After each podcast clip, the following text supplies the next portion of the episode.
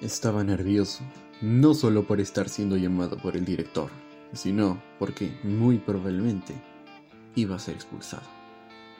Mientras camino desde mi salón hacia de la dirección, viene a mi mente mi madre, que, más que enojarse, se va a poner triste.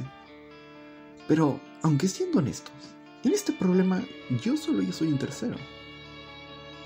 Después de todo, solo soy ah, el ese que estuvo en el lugar equivocado en el momento equivocado. Simplemente una coincidencia que hacía que yo me comiera el marrón. Solo por estar pasando el rato, sí. Bueno, lo sé, las personas malas, ¿no?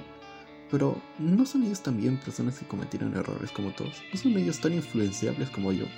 Como todos lo éramos a esta edad. Ellos solo eran mis amigos y ya.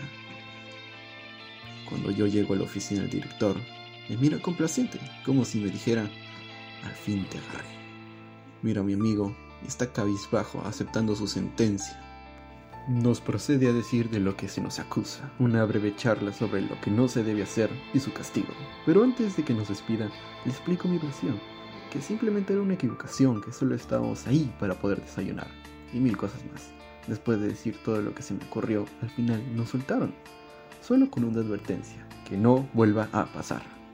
Después de salir de la oficina, tuve un alivio, mientras mis amigos solo se reían. Pero yo sabía, y también lo pensé, que tal vez esta no era la última vez que iba a ser llamado a dirección.